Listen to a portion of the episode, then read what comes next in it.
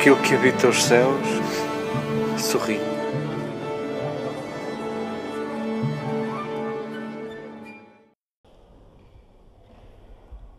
Queridas irmãs, queridos irmãos, queridos amigos,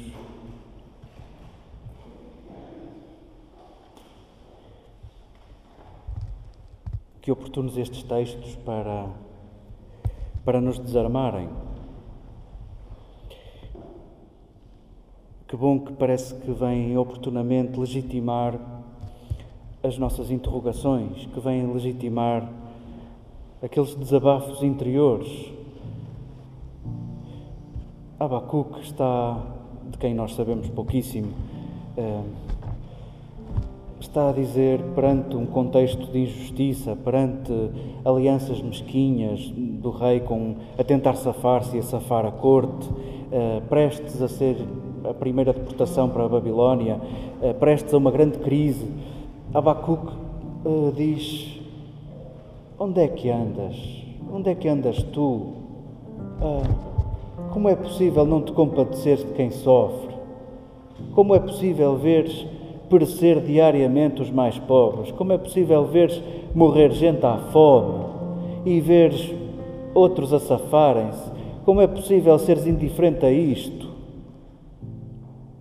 Deixemos que esta, que esta inquietação da Abacuque hum, legitime as nossas. Deixemos que, que essas perguntas não se calem. Cada um saberá o que fazer com elas mas deixemos que, que as possamos dizer, deixemos que elas ecoem. Obrigado, Abacuque, por nos abrir a porta, por dares voz a, a tantas exclamações que temos caladas cá dentro. Onde estás tu? Caramba, onde estás tu?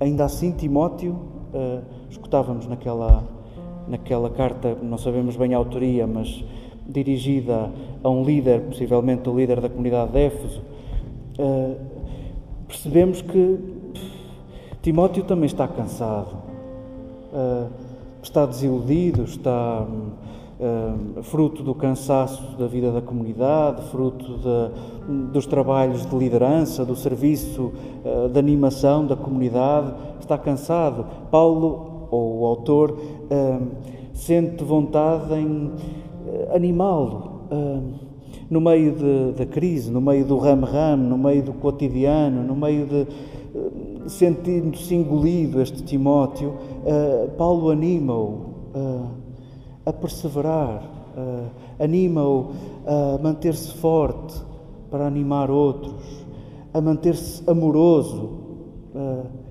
e a manter-se prudente quer no texto de Abacuque, quer neste texto a Timóteo, nesta carta a Timóteo, sentimos que isto faz parte de nós, uh, o nosso cansaço, a nossa caminhada de fé não é de todo linear. E no pórtico do Evangelho, ao escutarmos os, os discípulos a pedirem a Jesus, aumenta a nossa fé, Chegados aqui, podemos dizer com toda a certeza: é nonsense, não faz sentido algum dividirmos a humanidade entre crentes e não crentes. Chegados a, esta pergunta, a este pedido dos apóstolos, a humanidade é feita de nós que somos crentes e não crentes. Que somos crentes, cada um com os seus ritmos, cada um com as suas resistências. Hum, os discípulos pedem para Jesus aumentar a fé e a ironia do evangelista coloca Jesus a elogiar o ínfimo, a elogiar o mísero, a elogiar o que é mínimo. Uh, Jesus não atende ao seu pedido e com o que diz a seguir, parece dizer aos discípulos: não sei o que estás a dizer, não sei o que estás a pedir. Fé, já dissemos aqui à saciedade, e desculpem a insistência, uh, vem, antes de tudo, vem do verbo hebraico aman, que significa amarrar. Uh, bem que podíamos traduzir por criar laços. Era, era o verbo utilizado na agricultura para descrever o processo de amarrar a planta à estaca. É esse laço. E de facto, sendo um verbo, não se tem nem deixa de se ter. Precisamos de tempo para que a ação decorra, para que os laços se estreitem. Os discípulos pedem a Jesus: aumenta os nossos laços. E Jesus elogia o grão de mostarda. Noutra altura dirá que o grão de mostarda é precioso porque, na sua dimensão tão minúscula, chega a, a desabrochar e a ser a árvore maior da horta. Queremos saborear este detalhe de Jesus aos seus discípulos. meus queridos, diria Jesus, a quem acabou de pedir para aumentar a fé. Meus queridos, o que tendes basta. O que tendes basta. E o que tendes carregado de dúvidas basta. E o que tendes carregado de dias em que é difícil acreditar basta. Ah, basta o teu desejo, que, que é ínfimo, que não se vê. E é o teu desejo que faz crescer a relação. É o teu desejo que faz estreitar laços. É o teu desejo, como o grão de mostarda, que invisivelmente vai crescendo a ponto de se tornar o máximo na tua vida. E quantas relações são como a árvore da mostarda, onde nos abrigamos à sua sombra.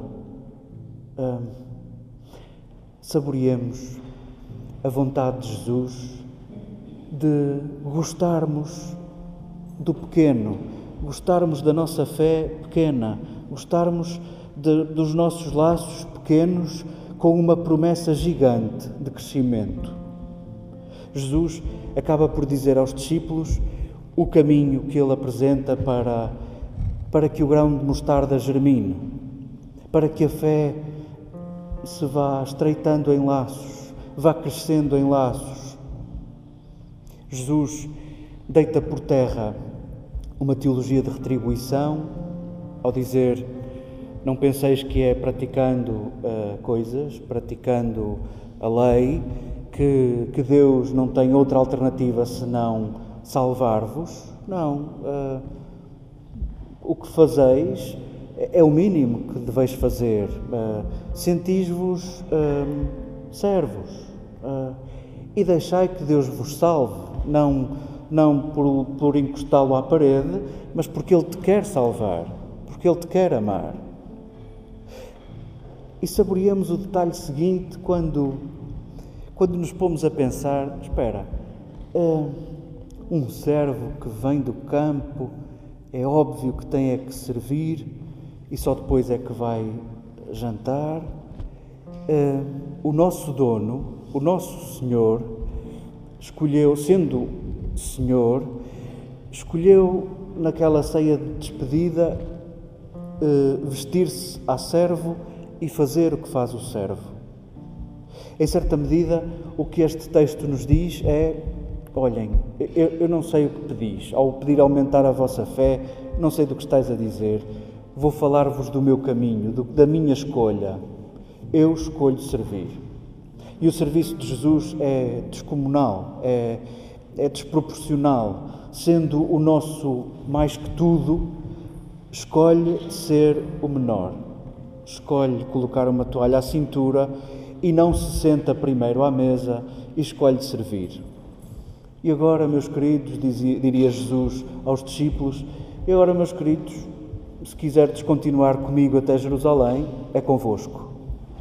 Que bom que os discípulos seguem Jesus até Jerusalém que bom que nós também, às apalpadelas, vamos seguindo Jesus.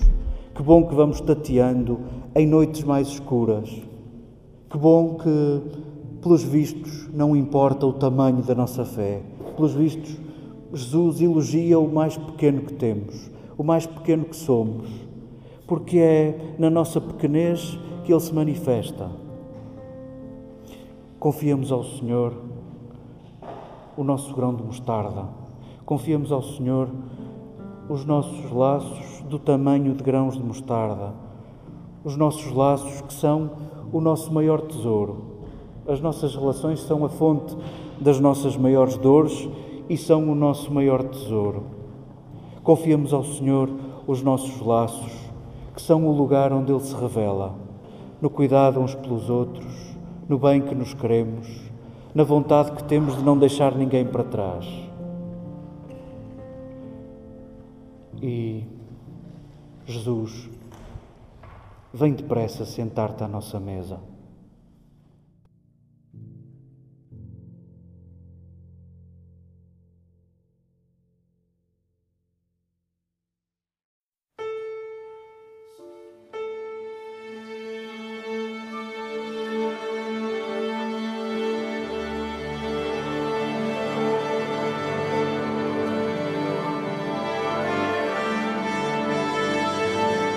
Aquele que habita os céus sorri.